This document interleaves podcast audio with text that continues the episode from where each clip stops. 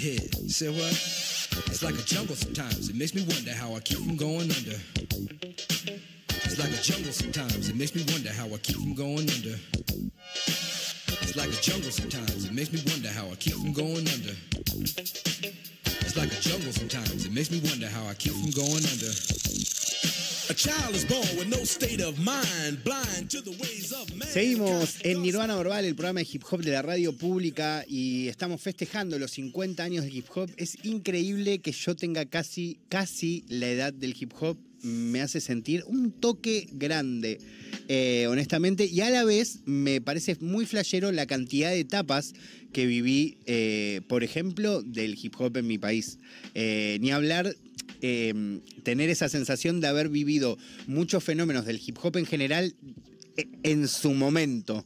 En el momento En el momento en que estaba sucediendo. Eso para mí es re, re loco, no- no porque le dé eh, un mayor nada, solo como que me, me flashea, no sé, haber descubierto discos que me gustan, que hoy eh, se convirtieron en hitos que, que, no sé, lo- los compré cuando salieron, ¿entendés? Claro, eso pensaba. Capaz discos que yo, eh, viste, descubrí después más tarde, y adentrándome en el hip hop, vos lo, lo, lo descu- lo descubriste. Te llegó cuando. Me llegó, que tampoco era un salió. descubrimiento, porque también eh, parece eso como a, a nivel arqueológico, una cuestión de yo escuchaba hip hop y Claro. querías ver de dónde Era como, salían uy, los tal discos. saca un disco. Total. Claro, obvio. A la vez, también digo, me, me ha pasado y me seguirá pasando hasta la, espero, el último día de que esté en esta vida.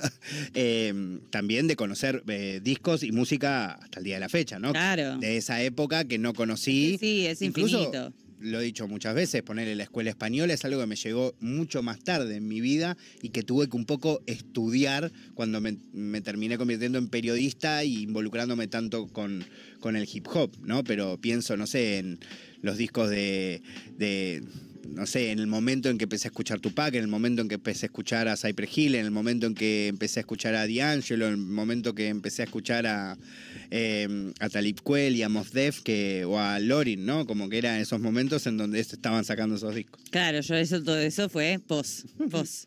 Eh, pero bueno, no, quizás para adentrarnos un poquito en qué, ¿por qué celebramos hoy los 50 ¿Por años qué, del Flor? hip hop? ¿Por qué? Eh, la realidad es que lo concreto es que se plantó, como viste, siempre uso la misma frase, se plantó bandera del nacimiento del hip hop el 11 de agosto de 1973, porque fue la fecha en la cual eh, estuvo la fiesta que hemos recordado hace un par de programas nomás, si no me equivoco, acá justo en el programa este, de eh, esa fiesta que eh, gestionó la primera persona que ha sido gestora de hip hop real, así como que le podemos poner ese título oficialmente, que fue Cindy, la hermana de Cool Herc, que Cool Herc colaboró con la organización de la fiesta, pero fue el DJ oficialmente de, aquella fiesta en Sedgwick Avenue, estamos hablando del Bronx de Nueva York, de los Estados Unidos, y se planta bandera en ese momento como el arranque, como la fundación, si se quiere, el nacimiento, el surgimiento, me parece incluso más atinado, de eh, el hip hop como cultura, como todo lo que conocemos después. La realidad es que, y acá no estoy citando directamente, pero sí recomiendo para quien tenga una suscripción al Wall Street Journal, eh, que pueden leer la nota de Dan Charnas, que además es un autor muy piola, que ha escrito un libro sobre Jay Dilla muy bueno, Dilla Time también, pero en esa nota él un poco se cuestiona algo que me parece que está bueno hacer hoy, que es, ¿tiene 50 años el hip hop? Excelente pregunta, Dan Charnas. Eh, para mí, Espectacular.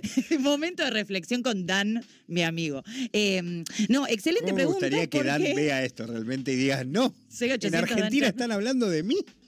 Imagínate el flash dándome- del chabón. haciéndome ese comentario No aparte. solo, Excelente además, no pregunta. solo que hables de él, de su libro, sino que un poco estés conversando con él. Sí, eh, como, como una loca igual, ¿no? Hola, claro. Hagamos. Eh, le podemos pedir a nuestro amigo que haga, ¿no? ¿Que, que haga qué? Que haga un reel para mandarle a. Para mandarle a Dan Charnas. Dan, por Nata. Peirano le manda un reel a Dan Charnas. Ahí está. Me gusta la idea, me gusta.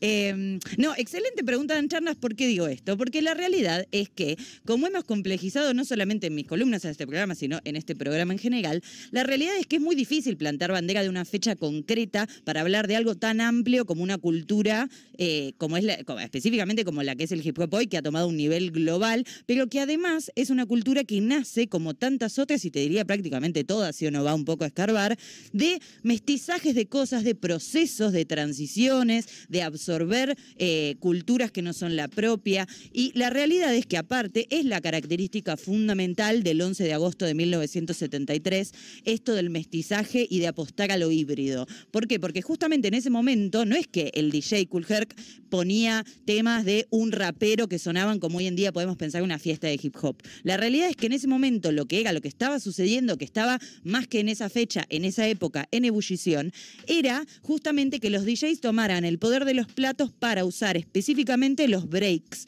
lo que hoy conocemos como breaks más normalmente, pero que en ese momento era algo totalmente nuevo, eh, que era la parte de la canción que hacía de cualquier canción sea, mucho disco, mucho soul, mucho funk, la parte de la canción que les servía y repetirla, lo que podríamos decir un loop este, y meter los breaks para que justamente eso funcione y además tener un maestro de ceremonias, que fue algo que eh, progresivamente se fue incorporando más, un MC para los amigos. Este, eso, todo eso no es que fue ah, la primera vez que se hacía. La realidad es que es algo que venía medio pasando, que venía sucediendo y que en esa fecha en particular fue la fecha como eh, lo más atrás que podemos ir para garantizar con hechos fácticos que eso sucedió. Pero lo cierto es que hay un montón, y especialmente en esa época, un montón de eventos de los cuales no tenemos documentación, no tenemos fotos, no tenemos videos, no tenemos eh, notas en el diario, no tenemos nada para comprobarlo, pero sabemos por una cuestión lógica de cómo funcionan las culturas en el mundo, que es obvio que eso no salió de un repollo, ¿no es cierto? Como que es obvio que eso viene de algún lado, la inspiración de Kulherk viene de algún lado, y mucho tiene que ver con tantas cosas que hemos tratado en este programa, que son el resto de las culturas que influenciaron a través de, no ni siquiera te digo los años, las décadas, a el resultado que luego fue el producto que podríamos decir de esa, de esa transición, que fue el hip hop. Eso es por lo que se celebra esta fecha en particular, porque hay un registro bastante concreto, invitaciones a la fiesta, aparte recordemos que era algo muy juvenil, a mí siempre me gusta resaltar que Cindy organizó toda esta fiesta como eh, la última estación eh, temporal antes del arranque de las clases en aquel año, entonces que era como un blowout de eh, la última joda antes de arrancar las clases, y que ella lo quería para ganar plata, para comprarse cosas y demás, y que ella gestionó todo lo que uno puede gestionar en algún tipo de de evento, ¿no? La bebida, el lugar, que era tipo prestado por el, el, padre y había un vecino que estaba colaborando y qué sé yo, como todo muy, eh, como muy eh, casero, si, se puede decir de alguna forma. Eh, pero esa fue la fecha, digamos, de la que tenemos registro de todo esto. Lo importante mencionar es que no solamente que hay muchas influencias que, y muchos hechos previos de los que seguramente no tenemos registro, que llevaron, que era como estaban en el camino, en conducción a esa fecha que puede declararse como el nacimiento del hip hop, sino que también es, o sea, no es que al otro día había hip hop. Lo mismo, es parte de un proceso. Fue la revisión histórica lo que nos hizo plantar bandera en esa fecha como la que más documentada está para decir el nacimiento del hip hop. Y la esto, escupí, ah, Bueno. No, no saben lo. Eh, eh, por favor, un bote. Tampoco, pará, ¿eh? Le, voy a decir a Maru que haga aparecer un bote acá. Le pedía todo a Maru. Eh, no, Maru, te. eh, no, vamos a hacer de em, cuenta que esto no pasó. No, ¿sabes que me mucho, como siempre, como lo cíclico de todos estos procesos. Es como, si bien pasan en distintos lados, en distintas épocas, eh, a veces con diferencia de, no, no, tantos años, pero un poco, con diferentes cosmovisiones, con diferentes culturas. Eh, ayer lo escuchaba a Yacimel y a DJ Hollywood hablando del comienzo del hip hop en Argentina y lo que más resaltaban es esto nosotros arrancamos y tomamos conciencia de que de repente eso era hip hop, pero en realidad ya había antes gente que estaba rapeando, gente que estaba grafiteando, gente que estaba haciendo fiestas, gente que estaba bailando, pero todavía no teníamos ni idea de que eso se, llamaba hip hop y mucho menos que era una cultura, ¿no? O sea, o que formaban parte de un mismo movimiento. Tal cual. No siempre los cambios en la historia son cosas que la persona dice, bueno, mañana me levanto y cambio la historia. Es más, la gente que dice, no confíen en la gente que dice, mañana tengo este evento, voy a cambiar la historia. Guarda. No confíen en la, eh, no confíen en la gente, no, confíen en la gente. Eh, no, porque realmente la mayoría, por lo menos en mi experiencia de haberlo visto, la mayoría de la gente que realmente está haciendo cosas que cambian, por ejemplo, en este caso, no, no, no estoy puntual con nada más que con esto, pero digo, eh, son gente que realmente no es que dijo, ah, bueno, acá vamos a hacer que nazca. No, la realidad es que son procesos y obviamente a uno le sirve para poder celebrarnos como cultura, tener fechas, tener puntos específicos y está buenísimo y por eso hoy acá también lo estamos celebrando. Pero sí es importante, yo creo, para el entendimiento de qué es el hip hop, tener en cuenta esos procesos. Algo que también quería abordar eh, en esta columna es el tema de que a veces, bueno, que lo he mencionado también hace poquito acá, esto de que el hip hop nació como canción de protesta, género de protesta, además, este, que también es un error realmente, porque la realidad es que sí nació como algo revolucionario, que no es lo mismo que decir que nació como un género musical de protesta, porque para empezar es muy difícil marcar en ese momento al hip hop como género de pique, ya eso. Pero además está el temita de que la realidad es que lo más... El temita espectacular. El temita, Dan Charnas está el temita. No, él, él acuerda conmigo. Está el temita de que la realidad eh, es que en ese momento, además, lo más revolucionario de todo lo que estaba pasando es que era gente absolutamente eh, marginalizada por el sistema racial de los Estados Unidos, por el sistema de clases de los Estados Unidos. Entonces, lo revolucionario realmente no era quizás que estén, eh, porque no lo hacían en ese momento aparte, que estén rapeando sobre algo político, sino el mero hecho de estarse narrando, que es algo muy importante. ¿Quién narra nuestra historia? Hay que, eh, hay que tener en cuenta que eso, ¿no? Las clases marginalizadas o los sectores, las comunidades marginalizadas, muchísimas veces no tienen una ventana, un piso, una plataforma para narrarse a sí mismos, ¿no? Como que ese es el tema que a mí me parece lo principal de todo. Lo más disruptivo de eso en ese momento de la historia fue que justamente eh, empezaron a narrarse en un proceso, claramente, porque como les contaba, las primeras fechas de fiestas hip hop y demás, la realidad era que lo más eh, hip hop que estaba pasando, realmente en términos concretos, era más que nada la cuestión de la comunidad, de trazar lazos y también de eh, la cuestión musical, de aprender desde lo analógico, porque se dice mucho que el hip hop de la nada hizo un montón de cosas, de la nada misma construyó un montón de cosas, eso es lo que estaba pasando. Pero después sí podemos ver que en el proceso del crecimiento del hip hop lo que empieza a pasar cuando empieza a haber más narradores, gente que está narrando su propia realidad, la realidad de su primo, de su hermano, de su vecino, de su barrio, etcétera, etcétera, ahí es donde empieza a haber realmente una revolución que más allá de lo que estén diciendo, quizás no estaban diciendo algo que era una denuncia política o una eh, queja sobre el Estado, etcétera. era una revolución era lo que estaban haciendo. Exactamente, exactamente. No hay que pensar, no hay que pensar que justamente lo único político es lo que se dice político. Así como no hay que pensar, y esto es clave para también entender el surgimiento del rap y todo su desarrollo hasta el día de hoy, no hay que pensar que solo es poesía lo que nos dicen que es poesía, que solo es música lo que nos dicen que es música. Y eso yo creo que es todo un montón de techos que el hip hop, como otros géneros también lo han hecho en otros momentos y otros lugares del mundo, han sabido romper, ¿no? Entonces yo creo que eso es lo más revolucionario, si se quiere, que estaba pasando y que realmente hoy quizás a veces se nos va eh, de perspectiva lo enorme que es que de comunidades específicas de un barrio de los Estados Unidos en, el año- en- en los años 70, podríamos decir, con No, si te influencia... abstraes no tiene sentido. no tiene No sentido, tiene sentido, tenés que razón. se haya generado No, no lo que hoy en día es que el hip nosotros hop. acá nos sintamos A raperos, kilómetros y que- que- kilómetros. que hagamos contenido vinculado a esta cultura que ha desarrollado una identidad Exacto. completamente propia en otro lugar del mundo en el que estamos nosotros y no es el único lugar donde ha Y no sucedido. solo eso, en otras partes del mundo donde el hip hop ha sabido, todo esto que les he contado tantas veces en este programa, realizar ese tipo de procesos de reterritorialización.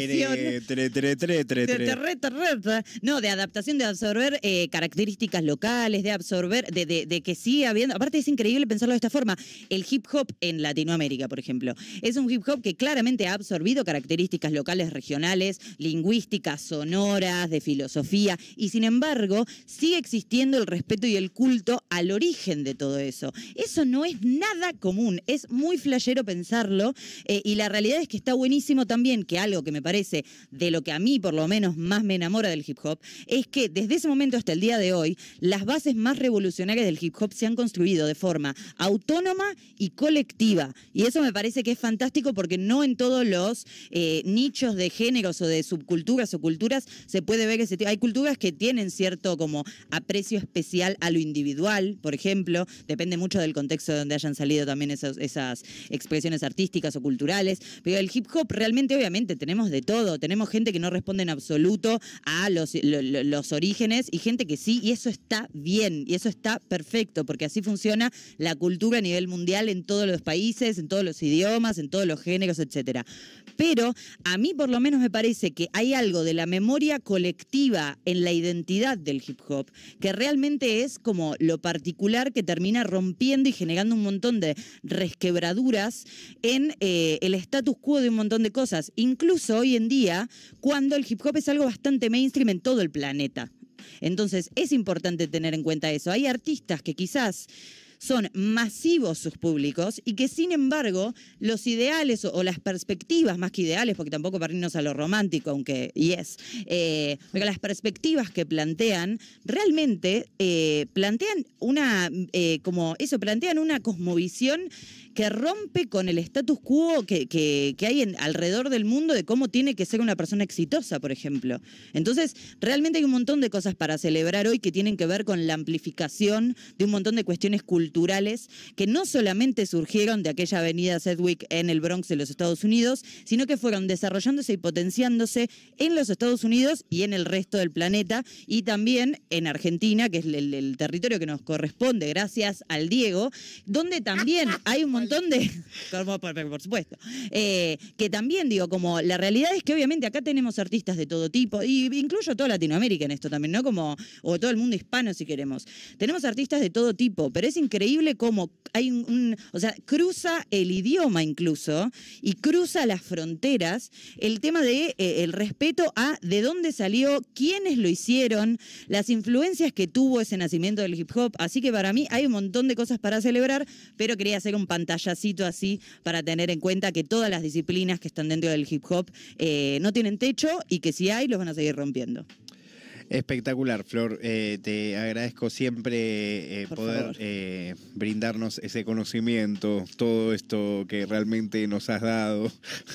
Eh, quiero a- aprovechar y mandarle un saludo a Sebas Arabia, que tiene la particularidad de ser productor y joyero. Nice. Parece eh, una combinación espectacular. Fantástica. Como nuestra operadora, que es batera. Es Ahí está, batera la gente y operadora. Me parece multitasking. increíble que Maru toque la bata. Nunca la he visto en vivo. de- te debo eso, la verdad, Maru. Eh, voy a ir a ver a Johnny Nillero. Podemos poner una canción después si querés. Uy, re, ¿no? re. Como para que Banco. escuchen también la, la banda de, de- de Banco, Maru. banco. Eh, Dali, eh, ¿te parece si ponemos un poco de Faust que va a eh, entrar en un segundo con nosotros? También le agradecemos a Nata. Hoy tenemos en el estudio, eh, no, no lo vamos a exponer porque no tiene por qué, a Lo vamos el a exponer. responsable de todo lo que ven en este momento atrás nuestro, de muchas de las cuestiones que compartimos en redes. Nos ha eh, salvado las papas en múltiples nos ha ocasiones. salvado las papas y también de que a veces podamos compartir cosas porque también nos graba los programas, alguien que le agradecemos un montón, así que mm, está acá hoy acompañándonos, como también Faust, que ya está afuera. Ya está. Así que vamos a escuchar un poco de su música para que si no lo conoces, lo ubiques un poco y después charlamos con él, le cuento toda la historia, la misma que le conté a Kiefa, de por qué empecé a hacer estas notas, de por qué me rijo bajo la palabra única de la reina máxima, que es Amén. Lolita Fiamma. Amén, totalmente. Así que ahora escuchamos Faust y seguimos con Nirvana Verbal hasta las cero.